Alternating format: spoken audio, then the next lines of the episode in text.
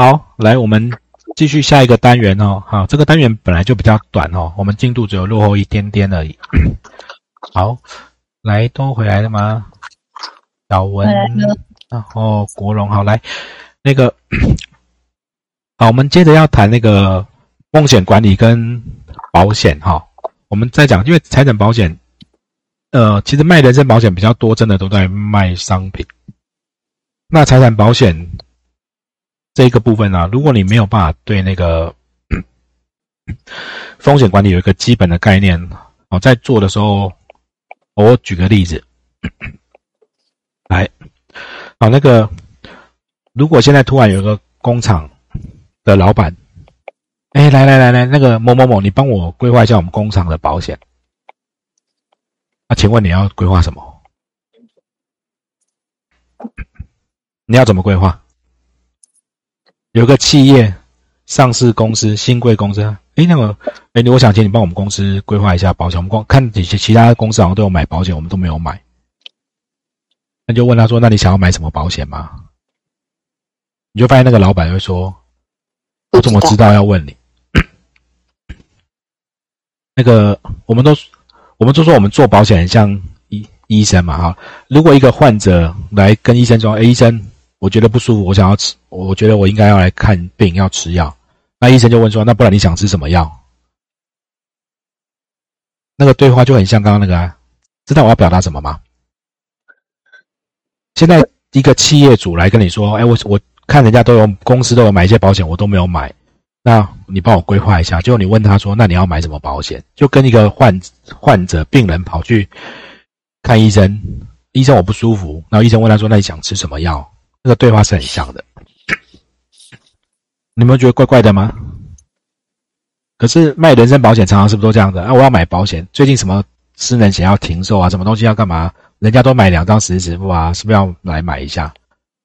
而在卖人身保险很常是这种场景，可是如果你能把风险管理弄懂一些，在做产险的时候，第一个他你才会做，你才知道要怎么规划。那第二个是那个你在做人身保险的时候也会有很大的帮助哈。来，好，我们来看哦，风险管理，你你先就是看医生一样，你要先知道生什么病，然后才去开药嘛。好，那风险管理跟保险最开始，呃，我昨天才。遇到一个就是也来求助了，就是保费花了可能就是八九十万，就是负担很重，收入没有这么多，但是他就觉得，可是要教他，他觉得保费要删到，他想要从八九十三到二三十，然后就觉得每个东西删都会有，就是可能以前家长乱买的啊什么啊，就是也删了以后也就觉得会有损失啊。其实保险不是这样在做的，我们先看哦，我们要从一个地方开始看。啊，我又得把我把我先藏起来了。来，来，我们要从几件事情看，不然你们在做风险管理的时候，常常会有一个迷失啊。保险买保险永远买不完哈。我们先看，你要你要做避险要不要花钱？你车子要装安全镜要不要花钱？房子要装。什么杀消防洒水头这些都要花钱买保险也是一种避险的嘛，好，可是怎么去看这个？你要花多少钱去做？我们在卖寿险，常常讲什么双十理论啊，收入的三分之一啊，巴拉巴拉。那那你去今天去看产险，哦，不好意思，老板，那个你们营业额多少？二十亿哦，那你要拿七亿出来买保险啊，三分之一啊，人家说要拿三分之一啊。哦，你年收入两千万哦，双十你拿两百万出来买，很怪啊，怪怪的，哪里怎么这样？哦，哦，不是。来，我们要先看两个东西哈，一个一个叫做损失成本，啊，什么意思呢？如果我们看风险，就是很危越危险的事情，损失成本是越高。比如说这次防疫险这么多人确诊，好，呃，损失成本会随着你风险变大，成本越高。但是如果还有一个东西叫做避险的成本，如果你花了很多钱去避险。损失成本是不是就会比较低？可是你就得花很多钱。那你如果不花钱，你就去承担自己承担风险。啊，换句话说，当我们在做风险管理的时候，其实在找的是这个东西，这个临界值。我我透过风险管理或保险的规划，希望花合理的成本，把风险控制在可以接受的状态下。不然保险怎么买得完？保险买不完啊！你一直买买不完啊！那都不买就是风险大。你要风险要自己扛自己留，还是要去做？我们在找的是这个点。好，所以你可能得先知道什么到底什么是风险，才知道去管理它。那到时候我们还会再讲下一个单元会讲风险管理的步骤哦。先有基本的概念，我们再讲的是这个点。你今天我呃后面我会举例啊，比如说今天。便利商店的超商的老板，我还跟你说哦，常常会有人来偷拿东西，结果你就叫他花了三十万装了监视器跟保全系统，就再也没人没人被偷了。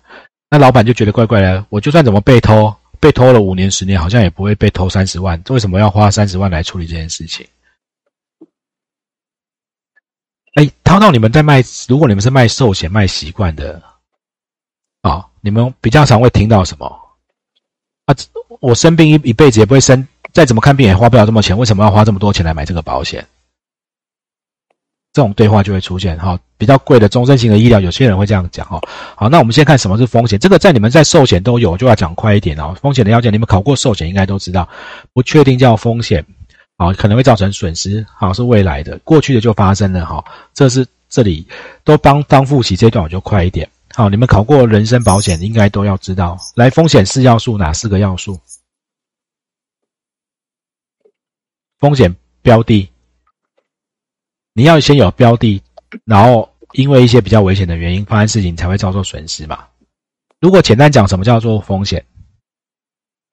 我自己习惯用这句话讲了。来，什么叫风险？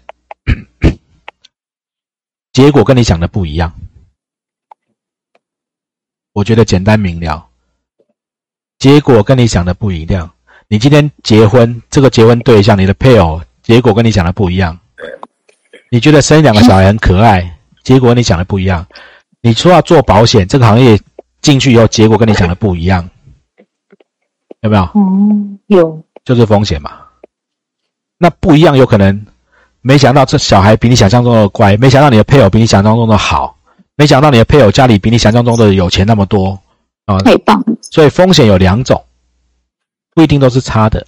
好，那我们保险在处理的，在讲的是会有造成损失这种下方的风险。好，就是会造成损失。好，那要有标的。那在人的保险，你不太会去谈这个。可是，在财产保险，我刚刚讲一个企业主跑来找你问你，或者人家说我要买车险。好，你们平常如果以后你们要在哦，对不起，我应该定位成你们是还没考试，因为真的很多人还没考试，没在做产险的哦。你以后要去卖人家车险，他说要买车险，你就问他，你怕你到底担心什么？如果新车，他可能会担心车子刮到啊啊，他也怕撞到人要赔人家钱。可是旧的车子的时候，他可能比较担心的只是撞到人家赔人家的责任，他的车子已经很烂了，被刮到就刮到吧。所以他的标的到底是什么？你才能知道你怎么去安排他的保险。好。你要有个标的，然后好，那我们来稍微解释一下这四件事情：什么叫风险标的？什么叫做风险因素？什么叫做事故？什么叫做损失？来，什么叫损失？简单的讲嘛，钱变少，是吗？对，钱变少就是损失吗？有事情导致钱变少，有事情导致钱变少。你看到星光三月周年庆走进去，出来钱变少，手上提了两袋，你有损失吗？钱包的损失啊，钱包 钱包有损失，所以损失是什么？财产非计划、非预期的减少。再讲一次，你的财产非计划、非预期的减少。如果你计划中了，你拿两百块去吃午餐，去买麦当劳，你不能出来说麦当劳抢了你的钱，你遭受损失没有嘛？那是你计划中的事情嘛？所以你们去周年庆。我本来都会习惯接着会讲一个例子，但这个要放在网络上，有时候不好说。太太去周年庆，她拿了一堆东西出来，就太太来而而言是损失吗？那是计划中的事情嘛？每年一定要去那么一趟补化妆品嘛？对先生来讲是损失吗？是啊，对，因为那是非计划、非预期的减损，有吗？怎么路过一下，然后出来？那个就好，所以损失就是好。那我们来看为什么会遭受损失。来，要有你要有标的哈，来铺露在风险下的有形无形的标的。我们刚刚讲治安险或者你的房子、车子，好，这叫标的。然后因为什么事情有风险因素是足以引起增加风险事故。哦，呃，来，你们在做寿险比较习惯，为什么高血压、体重会被加费？因为出意外，保险公司觉得比较恐怖嘛。那我如果承保的是一个人的健康，那我觉得我这个些这些疾血压很高啊，体重过重，这个有点恐怖，对不对？对。好，那这叫做风险因素嘛。好，那什么叫事故？就是如果人身保险就是直接发，就是造成损失，比如说死亡啊、离癌啊。那在财产保险，它可能有自然的、有人为的、有物体本身的。比如说你在车体险有一些事故，不是所有的事故都能承保哦。你的车子放久了，底盘就会锈蚀，它就不承保啊。可能因为自己的状况，可能因为人发生车祸啊，这是造成损失，造成呃会造成损失的原因，最后才会产生之。真正的损失就经济价值哈，非故意、非计划、非预期的减损，它可能有直接有间接的损失哈。帮大家很快复习哈，这个就是事故发生的本体了哈。那这个在有些考试，它会出一些选择题，说灾源是什么，灾因是什么，这你们在题库上用背的吧？哦，这是选择题，有些会这样考啊。所以我举个例子，让大家比较容易有概念哦。标的哈，好，如果有一台车。好，它暴露在很危险的状况，什么意思？好，它没有定期保养，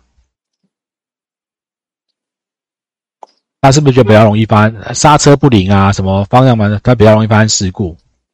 啊，大家损失可能叫做修理费用。好，这就叫标的。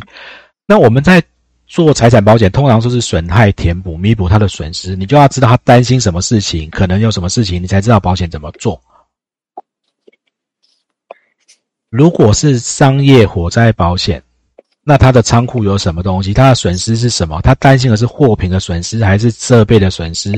你的保险金额、保险价额，它就会和在一起了。好，那现在刚开始第一天上课，你们开始知道这些东西是产险跟寿险很不一样的地方。以前你们做寿险不需要考虑这么多。那过去如果你们在已经有卖过基一点点产险的人，好考过试没卖或者是准备要考试，你们以后要卖产险，你会发现跟人身保险，你在卖人身保险。概念上是很不一样的哈，OK，好，到这边可以吗？好，来风险标的大概是讲这个哈，我们这这，来我要讲因素，可以，因为风险这个选择题会考风险因素有可能有几种，有实质的，有道德，有在乎的。来，这一次的这选择题会考，来这次防疫险好吧，虽然它是一个怪胎，但很容易举例。来，如果。如果没有没有投保防疫险的人，跟有投保防疫险的人，现在大家都觉得不舒服。然后你那个没保防疫险的人，他会不会去快筛？不会，轻症没有什么感觉，他不筛了嘛。但是有有保的人，甚至他居家陪同人都有保了，他是不是想尽办法要筛出两条线？对。OK，那个叫做什么？道德危险。哦。或者在更前面再讲了，当时疫情没有这么多的时候，有没有人因为你他投保了防疫险？其实我知道有一些，因为有有有的学生会讲说，他们办公室就有人因为买了防疫险，当时还没有确诊率这么高的时候，到处去拜访客户啊，就是到处跑啊，然后希望他比较容易确诊，因为他想要领钱。因为你买了哈，所以在这两个怎么分呢？实质的就是想说，比如说这呃来。钢筋水泥的房子跟木头盖的房子跟铁皮屋发生火灾的几率一不一样？不一样，不一样。好，这就是实际它的，因为它的建材不一样，它的风险程度不一样，那可能这是影响的。好，那道德就是我刚刚讲的。好，那简单讲叫做一个人意图不当得利，积极作为。好，那哦，因为我防疫险，我出去都不戴口罩，我也不洗手，我就到处串门子，我就不要做这些事情，看会比较容易确诊。因为我有保险，怎样我就希望让它发生，这都是会造成事故发生的哈。这个选择题有时候会考，啊，有时候选择有的选项会用代护，会用心理，用湿气。这个，但这个这两年我好像没有看到，哦，不，因为我没有办法把题库都刷一遍，然后你们还是把那 A P P 载下来去说去练习。好，我的课是把概念需要你们懂的东西尽量讲懂，那其他的东西就是。还是还是会有一些要用记忆的哈。来，风险事故就是造成损失的直接原因，有可能是自然，有可能人为，有经济的。好，好，那在保险上面呢，这不是这些事故都能保，有一些可以保，有一些不能保。防疫险本来就不应该是可以投保的事故，所以他去保了，保险公司就死掉了。好，你们常常看到财产保险会把战争啊、什么核爆啊、火山爆炸那些除外哈，它因为那个叫巨灾的风险，它不会保。好，那就会造成损失。好，一路讲下来，好，非故意的减少。好，那损失有分直接跟间接啦。慢慢你们在做产险，后面我们都会上到哈。好，会有直接或间接的损失。好，再帮大家整理一遍啊，这边概念有，后面就比较好讲。来，有有标的，然后再来是什么？风险标的会有一些比较危险的原因，增加它发生风险嘛？实质的、道德的、债务的，最后发生事情。啊，有可能自然人为，有可能经济的，好，这给大家看一下就好了。来，再来是一个比较比较那个，呃，因为在财产保险上面跟人的不太一样哦，有有一些在风险的分类上面必须要去谈的哈。那这张投影片我只有要讲里面的其中几项哈。好，来，我我我先把它按出来，因为我们由于因为我们时间也不太够，虽然选择题有一些会考，你们可能要用做题目去去练习哈。好，呃，我怕。因为有一个来有几项是比较重要的，来，在财产保险在保的时候，等一下我们会讲这这一段不同的标的，因为人身保险很单纯，财产保险可能保了财产风险，或者像汽车第三人责任险。来，我我们在做做做火灾保险的时候，你们会发现，其实每次失火发生火灾，损失最惨重的是什么？不一定是那一户，是附近烧起来那些。所以，假设你的房子失火，你的房子也许损失一千万，可是你的燃烧方附近烧掉五千万，那那个五千万是你的，因为你火灾造成的责任，那个比你的火房子烧掉还恐怖，OK 吗？好，所以责任风险哈，那如果做企业保险，可能还会有精力的问题。好，那在保险经营上面也有可保不可保这一块，我也大家也会谈。好，来再来，你们常常会听到主观跟客观，哈，主观跟客观就是因为人可以去影响的，叫做主观。那你再怎么样都不能影响的，叫做客观。好，好，那这个很快只是稍微带一下，我们来看依照标的分的这个四个哦。但因为财产保险，我刚刚讲说，一个企业主跑来找你问，你就先问，到底担心的是你财产的损失，还是怕你怕人怕你造成别人的伤害，还是因为你财产损失以后你不能营业的风险？都不一样啊。都不一样啊，这些东西是要厘清的。好，按标的哈，有一些这个概念哈，所以我们在这个在寿险的教材里面也有这一张投影这张表了，给大家看哦。人纯损的风险是可以保的哈，那把不保的拿掉，有些不能投保的拿掉以后，可以保的，它一样这样分人身财产。这个在你们那个，如果你们有看过那个寿险的那个寿险的那个工会的教材里面，也有，我记得在四十几页也有这一讲这一段啊，我们。比较熟悉的是这个，好，这边健康财产会有直接、间接损害，有时候要弄清楚，不然你们在保的时候会保错。好，对人家损伤财损责任，这你们卖车险以后再卖会到车险，我会我也会再多讲哈。好，那净利是你们比较少接触的，好，收入减少费用的增加。好，那再来是一个选择题，基本上也很常会考的，好，这你们也要有一点概念。再讲，刚刚在分类有一些风险是可以保的。有一些不能保，好，小尼是听不到声音吗？还是不是？好好，OK，好，有一些风险是可以保的，有一些是不能保的。OK，那什么风险可以保，什么不能保？我刚刚讲为什么我说那个新冠肺炎其实不应该保，也不能保。哈，来，好，你要能承保，因为我们刚刚在讲保险是不是集合大家的力量？通常。保险会出险的人比较少，还是比如果整一堆人去投保，会出险的人是占少数还是占多数？少数，少数嘛，才才能集综合之力去帮他嘛，对不对？OK 吗？好，所以所以如果很多人都一起出险，他就没办法做好。那这些凑在一起的人是不是要很像的？所以为什么你们在翻你们在做意外险会有会有那个？呃，职业类别的分类啊，然后男女分龄啊，或者是住宅火灾保险、商业火灾保险为什么要分呢？因为来，如果我问你们啊，来，如果我们现在大家都去，我们全部去买医疗保险，就你看到这里有几个人是病恹恹的，比较健康的人会想要跟他一起投保吗？不想。好，逻辑上就很像我们在说财产的防疫险，当时在投保的时候，那什么航空业的啊、医院啊、住桃园都想买，住台东人都不想买啊，对不对？可是它的费率是不是全国都一样，都是五百块赔十万？好，所以它的风险的性质其实不一样，所以它它肯定会有逆选择。什么叫逆选择？就是比较危险的人去买啊，不危险的不买。好，所以大家凑在一起。大家要觉得公平，你那个共同团体，大家要很像啊，都是劳工就劳工哦，都是第一职业类别第一类就第一类，去他才能买。好，那再来，他是要意外的意外的损失，他损失要很明确。好，他的几率可以测。来，新冠肺炎当时的确诊的状况，全世界有参考的数字吗？没有。台湾其实已经有得看了，但是在更久，为什么他们现在有些你们在卖寿险？他说确诊后，刚开始他们确诊后都不敢收，因为他不知道他新冠肺炎的后遗症到底有多少、有多严重，他没有损失率，他他根本不敢去算保费，不敢收嘛。好，那最大最大的原因是损失不能同时发生啊，全部都买，全部都确诊，保险公司就炸掉了。那新冠肺炎在全世界就呈现一个，你迟早要全全部都要确诊的，就变像流感一样。那保险公司还去卖，卖一年期一年期的。好，日本就比较聪明，日本的新冠肺炎的保险是怎样？每个月浮动费率，投保后十四天才生效，所以你现在觉得很恐怖，你去买十四天后才生效，然后它的费率跟你去那个夫妻渔港都一样，他写一个实价，知道什么实价吗？实价的那个不是实价，就是每个月的费率不一样哦，看确诊率哦，所以它有时候会标个十倍二十倍哦，就是确诊的比较多，它每个月的费率每个月的费率都在浮动。啊啊，所以它到现在还可以卖啊，因为它没有没有什么倒保险公司的事情。